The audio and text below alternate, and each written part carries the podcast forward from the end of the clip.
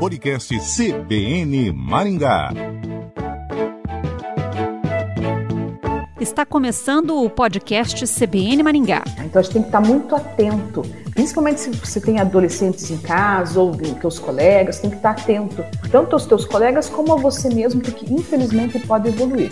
Pode evoluir para transtornos ansiosos. Neste episódio, vamos falar sobre a Síndrome da Cabana, um estado emocional que ganhou destaque durante a pandemia. É o medo do retorno à vida social após um longo período de isolamento. O aumento de casos de coronavírus trouxe de volta a incerteza sobre a retomada de atividades presenciais. Qual o risco da Síndrome da Cabana? Ela pode evoluir para um transtorno psiquiátrico? A nossa entrevistada é a psicóloga Daniela Jungles. Daniela, o que é a Síndrome da Cabana? Já existia antes da pandemia? Então, a síndrome da cabana é, é, um medo, é um desconforto, é uma dificuldade de retorno à vida social, de sair de casa após um longo período de isolamento. E essa é, síndrome, todo mundo pensa que surgiu agora com a pandemia, né? Mas ela já é bem antiga. Ela surgiu lá em 1900 nos Estados Unidos, quando os caçadores passavam um longo período isolados durante os invernos rigorosos e quando eles voltavam a conviver em sociedades, tinham dificuldade nesse retorno. Daniela, então quer dizer que a síndrome da cabana pode se desenvolver em qualquer momento, em qualquer fase da vida? Exatamente, exatamente. Agora a gente fala mais sobre ela devido a esse cenário que nós estamos vivendo de pandemia, um cenário quase de ficção científica, né? Que nós passamos, estamos praticamente dois anos aí nesse modo é, com medo, ansioso, medo do vírus, é, isso, obviamente, aumentou os casos de síndrome da cabana. Você pode dar exemplos? Então, é, vamos falar talvez um pouquinho dos sintomas para que a gente possa pensar em alguns exemplos, né? Os sintomas da síndrome da cabana, eles são muito próximos da ansiedade, até da depressão, mas eles são mais leves. Então, tem insônia, e como é que ele pode se desenvolver um exemplo? A pessoa não consegue dormir ou dorme muito mal, sabendo que no próximo dia ela tem que sair de casa, ou ela vai ter que socializar. Então aí ela já começa a ter uma sensação de desconforto devido a essa síndrome. É, a ansiedade, eu ter que sair de casa é muito frequente, tem que ir até a padaria, o supermercado, a pessoa tem taquicardia, sudorese, é, tem dor de cabeça, irritabilidade, é, fadiga física e mental, e tem medo também desconfiança das pessoas, tem uma questão de voltar a socializar, a conversar com os outros, voltar aquele, uh, aquele processo de vida que nós chamamos, chamamos do antigo normal, né? De se relacionar com os outros, isso também gera muita ansiedade e muito medo nessas pessoas. Existe uma idade mais comum para se desenvolver a síndrome da cabana? Tem sim, Luciana, principalmente nos adolescentes e nos jovens adultos que somado a esse, esse medo de sair de casa pelo vírus, pela contaminação, e agora né, nós ainda estamos em pandemia, então ainda continuamos com esse medo, mas nos jovens, nos adolescentes, tem a questão do, do julgamento dos outros, de ser aceito pelos grupos. Tem muitos adolescentes e jovens que já tinham problemas nas relações sociais, nesse processo de aceitação, de encontrar seu, grupo. Então, esses indivíduos acabam sofrendo mais e apresentando mais sintomas assim da cabana do que pessoas com uma idade eh, mais velhas, por exemplo. Vocês, psicólogos, nesse período de pandemia, têm atendido muitos casos assim? Olha, eu tenho 20 anos de psicologia clínica, né? E eu tenho atendido com frequência, é, principalmente os jovens, com sinais de síndrome da cabana, com essa dificuldade de, de retorno. E o que é importante entender da síndrome da cabana é que ela não é um transtorno psiquiátrico, não é um distúrbio psicológico, é um estado emocional. Então, é, uma, é fácil de tratar, é fácil de encaminhar. Às vezes, em duas, três sessões, essa pessoa, esse jovem, ele já começa a compreender esse processo e retoma a sua vida praticamente muito próxima do normal. Daniela, nesse momento da pandemia, com o aumento de casos de coronavírus, um vai e volta de atividades presenciais, como é que fica quem tem a síndrome da cabana? É a questão da incerteza, né? A, a, A pandemia nos trouxe essa ideia muito forte de incerteza que a gente não tem controle sobre as, as questões da nossa vida. Então, isso gera muita ansiedade. Então, é, eu concordo com você que essas pessoas que voltaram para a vida social agora estão novamente, nós estamos novamente né, nesse processo com a nova variante, é, tentando ficar em casa. Então, isso não ajuda no processo do tratamento, porque o medo nessa pessoa está muito forte ainda. Tá? Mas o que, que é importante nesse tratamento? Tem que racionalizar, tem que entender que essa ansiedade nesse momento é normal. As pessoas têm dificuldade de compreender que a ansiedade é uma emoção normal do ser humano. Todos nós sentimos ansiedade. Então a gente tem que acolher que o momento realmente é difícil para que a gente possa ter um processo de melhora. Existem outros transtornos que têm também sintomas, como os sintomas da síndrome da cabana? É, na verdade, nós temos os transtornos mentais que também aumentaram com a pandemia. É, nós temos os transtornos ansiosos, algo parecido com a síndrome da cabana, nós temos a fobia social, que se parece muito com a síndrome da cabana, mas ela é mais extensa, é, é, intensa e restritiva. Pessoa com fobia social não consegue sair de casa. A pessoa com síndrome da cabana, ela sai de casa ansiosa, com medo, um pouco receosa, mas ela consegue manter as suas atividades. Na fobia social, é, essa intensidade é maior.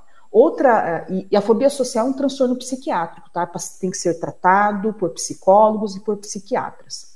Nós também temos a síndrome do pânico. Tem muita gente que confunde síndrome da cabana e síndrome do pânico. A primeira distinção é que é, síndrome da cabana é um estado emocional normal. Todos nós podemos sentir esse desconforto de retorno à vida social após um longo período de isolamento. E o pânico é um transtorno psiquiátrico, que é uma crise de ansiedade aguda e repentina. Então, quem está ouvindo já teve pânico ou tem síndrome do pânico sabe o quanto é intenso e quanto é incapacitante. Então, são as duas, dois transtornos psiquiátricos que, que podem até se confundir com a síndrome da cabana. Mas eu quero reforçar que a síndrome da cabana é um estado emocional normal. É, inclusive, eu imagino que pessoas que vão ouvir essa, essa entrevista vão até lembrar, quando tiveram esse retorno, alguns da vida social, que sentiram esse desconforto, mas não sabiam dar nome. Né? Ouvindo essa entrevista, vão saber que é síndrome da cabana. Então, todos, muitas pessoas passaram por esse mal-estar, esse medo de retorno, essa vida é, uma vida estressante, inclusive, né, de ônibus, de trânsito, de muitas pessoas, com essa questão do Covid aí, acaba gerando um processo ansioso mesmo. Qual a orientação que vocês, especialistas, dão para quem está retomando a rotina presencial e principalmente para os pais de adolescentes? É, as pessoas que estão retomando a rotina, o que, que é uma recomendação assim muito importante? É que a gente não pode se comparar com os outros. Os seres humanos, né, é, eles têm uma tendência muito grande de se comparar com outros. Não pode fazer isso nesse momento talvez o teu vizinho, o teu amigo, o teu conhecido saiu do isolamento com muita facilidade. Né? E se você está apresentando essa dificuldade, por favor, não se compare. Né? Cada pessoa tem seu tempo, cada pessoa tem sua estrutura psíquica e emocional. A gente tem que respeitar o nosso tempo.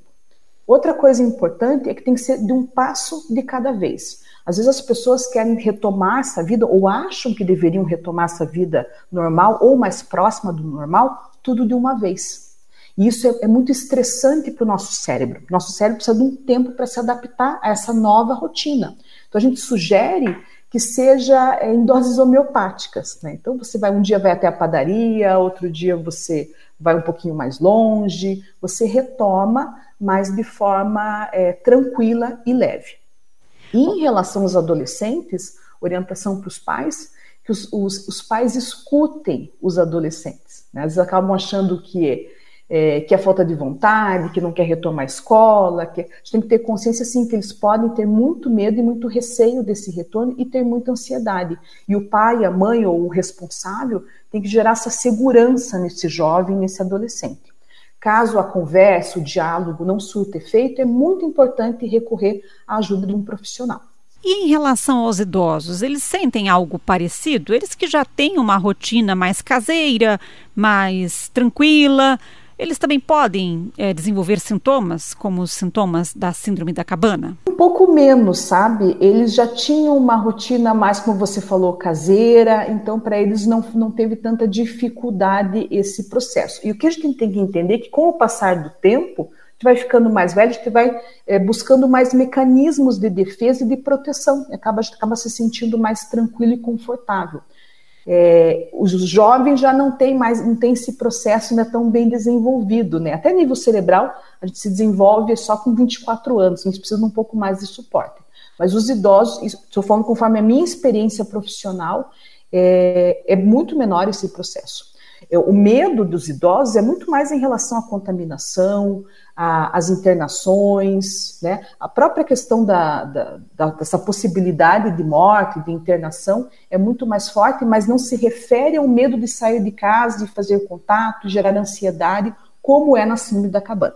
Agora, toda mudança de rotina gera desconforto? Por exemplo, uma viagem para uma cidade maior, com mais desafios do que a cidade onde a gente vive, por exemplo? É, como a síndrome da cabana é descrita pelos uh, profissionais que estudaram, pesquisadores, não, não é exatamente nesse sentido, né? Mas nós podemos também pensar que toda mudança de rotina brusca gera desconforto. Vamos pensar lá no início da pandemia, quase dois anos atrás como nos gerou desconforto, como nós tivemos problemas de saúde mental, como nós tivemos que mudar nossa rotina, é, passar de uma vida social, de que todo mundo podia sair de casa, para um isolamento, né, com restrições. Como nós sofremos naquela época. Então, agora nós estamos novamente num processo de adaptação cerebral, de voltar a fazer coisas que nós já fazíamos, mas que nós, nós perdemos o costume. Nosso cérebro se adapta muito rápido. Ele se adaptou em ficar em casa e ter medidas de restrição. Então, ele vai demorar para se adaptar também nesse processo. E essa pergunta que você fez de pessoas que vão para outra cidade grande é nessa mesma lógica de processo de adaptação.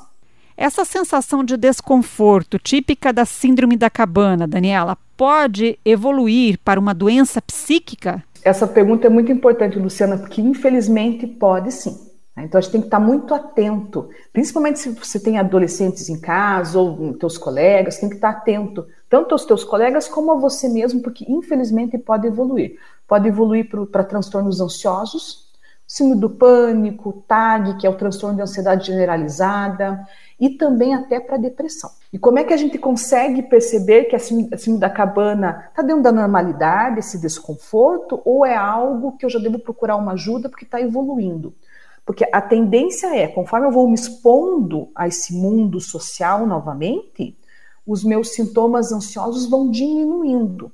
Eu vou de novo me adaptando à minha rotina, a pegar ônibus, a dirigir, a encontrar os colegas. Agora, se esses sintomas ansiosos, esse desconforto, irritabilidade, insônia, eles não diminuem, e muito pelo contrário, eles aumentam, isso significa que não é só uma síndrome da cabana, não é só um estado emocional, um fenômeno psicológico transitório. Já está se instalando alguma coisa. E aí tem que procurar ajuda mesmo um psicólogo e um médico psiquiatra. Neste episódio do podcast CBN Maringá, conversamos com a psicóloga Daniela Jungles sobre a Síndrome da Cabana, um desconforto emocional que a literatura especializada descreveu há um bom tempo, mas que ganhou destaque na pandemia. O podcast CBN Maringá fica por aqui. Até a próxima.